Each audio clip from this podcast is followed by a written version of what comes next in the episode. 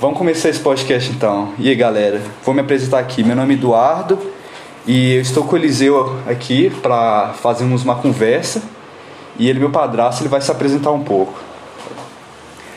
Bom, meu nome é Eliseu, tenho 62 anos e fui convidado aqui pelo Dudu para falar um pouco da minha trajetória, né?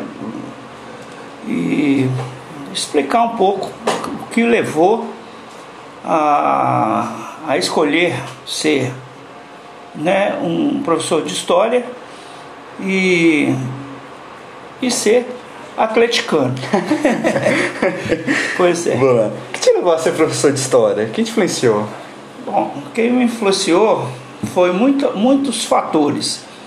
Os professores de história, né, no, no ginásio, no, no, no segundo grau, eram professores fantásticos e que sempre questionava a ação da direita, do, do capitalismo, né, a dominação, a falta de liberdade e que me levou a, a, essas, a essa tendência de, de ser da esquerda.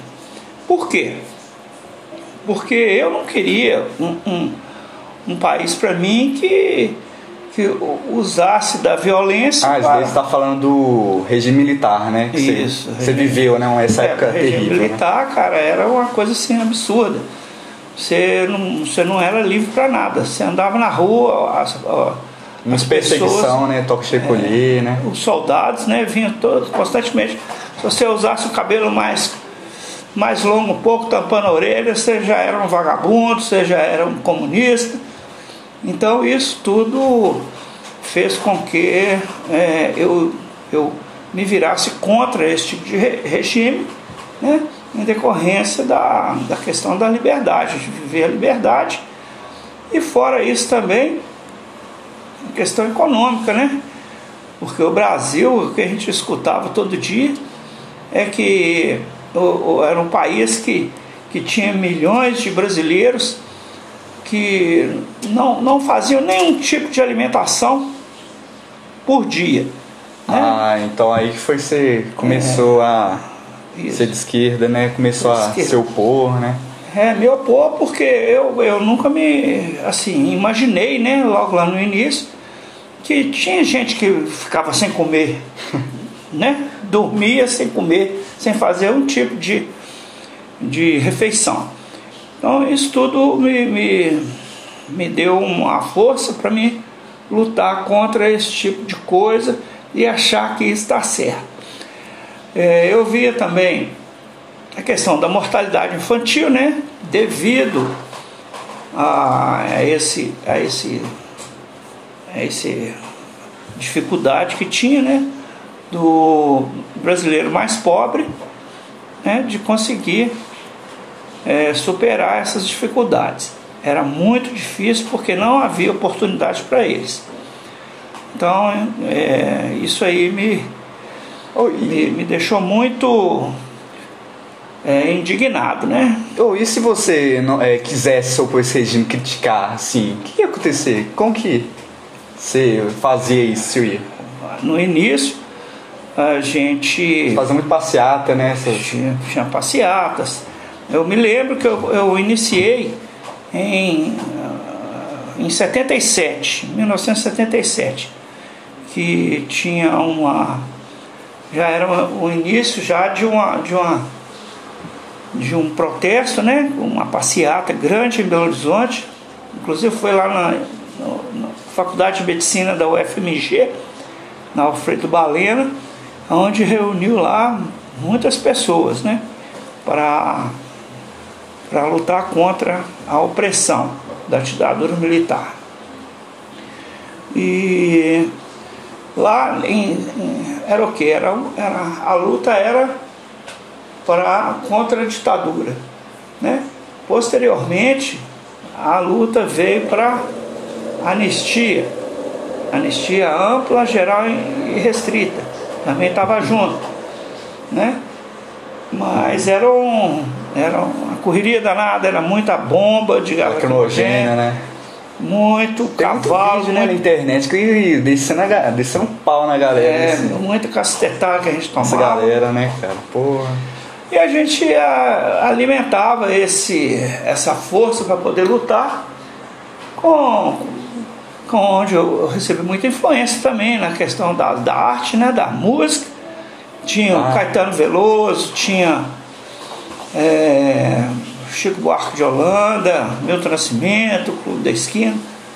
Então, isso, nós falar, não, estou no caminho certo, eu quero é isso para mim, não quero é, não quero o caminho da fome, Retrocesso, da miséria, né? não quero retrocesso, retrocesso, não. né? Quero mais ser um país, né? Um país que, que dê mais oportunidade aos pobres, né? É um país mais igual, né? Igual.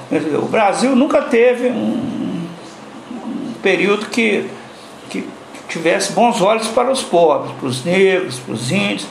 Pelo contrário, escravizava, né? Não, e você Entendi. pode falar isso porque você viu isso, né, cara? Você presenciou isso. É, eu vi isso lá na, na- em 64, né? No início, em 64. Mas a gente não sentia muito não, porque eu era criança ainda e eu tinha uma família muito grande, meu pai era funcionário público do Estado e evitava da gente ficar conversando sobre política em casa. Não admitia é. isso, que era muito perigoso, ele tinha muito medo de se meter em rascada. Mas ah, com o passar do tempo, igual em 77 que eu iniciei mais a minha. Quando eu ia para a escola, né? Segundo grau, eu já ia para encontrar com os amigos, os amigos também eram, tinham esse pensamento e que é, o lema deles é abaixo a ditadura, né? Radical, era radical? Eles eram radical? Eles é? eram radicais. Inclusive tive um amigo que o irmão dele foi, foi preso, torturado, participava de Não. movimento é, clandestino, né, de, de resistência do MR8. Então esse cara, ele sofreu muito, né? Foi torturado. Ele morreu? Não, não chegou Não. a morrer não, mas ele foi torturado, né? E isso Terrível. é né? terrível. Seu irmão, o Ebert, ele, ele era militar, né? Ele, te- ele teve que servir o exército, né? É, não, ele não era como foi? militar, ele era na época dele, né? Ele Era, teve que era ser- a época da, que apertou, foi em Acho que 68. Foi Castelo Branco, né? Foi É, Castelo Branco? foi- não, 68 que apertou a, Castelo Branco? a ditadura, é. apertou a, a, mão, a mão pesada, comeu em cima da, da- desses comunistas. Da oposição, que eles né? Oposição da ao oposição que governo. era. Ele rotulava a gente de comunista, de vermelho, de comunista, de cabeludo. É. Então, meu irmão, ele serviu o exército lá no, no 12, no Prado. E aí ele estava de plantão lá na, na guarita da, da prisão, né? Da, da cadeia deles lá. E ele me disse que chegou um tanto de, de general, só cap, só patente alta. E Com cara, era né? uma, é, um bando assim de uns 15, 20. Dentre generais, capitães, né? E gente que tinha uma patente maior dentro do exército. Carregando um cara que estava um, um mulambo. Tinha batido nele demais. E o, o meu irmão chegou a olhar pro cara assim e falou assim, nossa senhora, o cara estava quase morrendo. Todo ensanguentado, todo machucado. E abriram a porta da cela e ele e, e, e esses, Pediu pra ele guardar, né? Ele e esses, é, e esses militares julgaram ele lá na cela de qualquer jeito, julgaram ele lá. E lá mesmo ele ficou. Fecharam a, a, a cela, trancaram a cela e virou para o meu irmão e disse o seguinte, ó, se por acaso esse prisioneiro fugir, você que vai no lugar dele. Ah, imagina, Diz que ele né? tremeu nas calças, ele só não fez coisa errada porque não tinha nada pronto ainda. Mas que ele tremeu nas bases, falou, meu Deus do céu, e, e- e ficou com muita dó do, do, do prisioneiro. Porque ele também ele não queria É. ser militar, essas coisas, né? Não, É, ele não tinha, era obrigatório né, ser militar. E que no outro dia ele ia para juiz de fora. Aí ia acabar de, de, de apertar ele, né? Finalizar o processo, né? É, dar uns choques neles, de saber coisa, de, de né? É. Perguntava quem que é seu comparsa, quem que é seu companheiro, onde é que mora, qual que é o nome. E assim apertava até saber. Então foi um, um período muito difícil. Sobre influência, né? Uhum. Sobre a influência, ah, eu, eu gostei muito também, sabe? Falei assim, não, estou no caminho certo. Você Até viajou muito país, você viajou muito, estudou né, é, no Brasil. É. A, a, a, teologia da libertação na época era muito também. É, a Liga Camponesa né, era muito falada na época, inclusive esse povo era quase clandestino, porque. Qual? O da oposição? Esse povo da Liga Camponesa, da Teologia ah, tá. da Libertação, que chama, que eram os padres, né? Daqui da América do Sul, no Peru, no, na Argentina, no Paraguai. Desculpa, que, é, que formava né, uma frente para livrar esse povo camponês pobre, né? De, de que os, os latifundiários tomassem a terra deles. Né?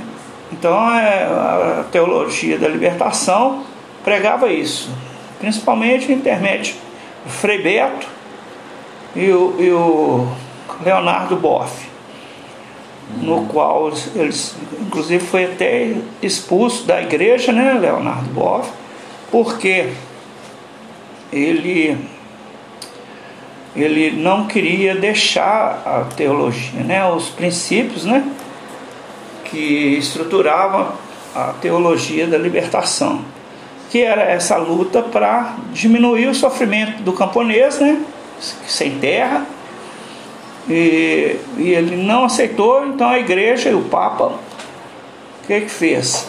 O Papa foi expulsou ele da igreja. Hoje ele é casado, né? Ele é casado, e, mas assim, um religioso, uma coisa maravilhosa, né? Uhum. E o Frei Beto também, muito sábio, atuou muito também na guerra, no, na revolução do, do, da Nicarágua, né? trabalhou muito lá para né? libertar o povo pobre, que é o povo que mais sofria. Né? Então, uhum. isso tudo me fez ah, me, embranhar mais no caminho da, da, de querer a liberdade, querer justiça, né? Então. Aí você embalou, né? Aí eu embalei. Pronto. Aí eu fui, fiz história na PUC. Ah, na. Aqui PUC de BH, né? É. PUC só tem BH? Como que é? Não, tem em todo canto. Todo canto, todo né? canto. Em Minas Gerais, no interior, São Paulo, Rio. Então, é, como diz, né? Eu sou um filho da PUC. e pronto. Bom, Vou ver se eu lembro mais de alguma coisa aqui relevante. Eliseu, tá bom, viu, cara? Muito obrigado é. por compartilhar essa história conosco, seus conhecimentos, viu, cara? Muito obrigado mesmo. E aqui nós terminamos, viu? E a obrigado. luta continua, companheiro.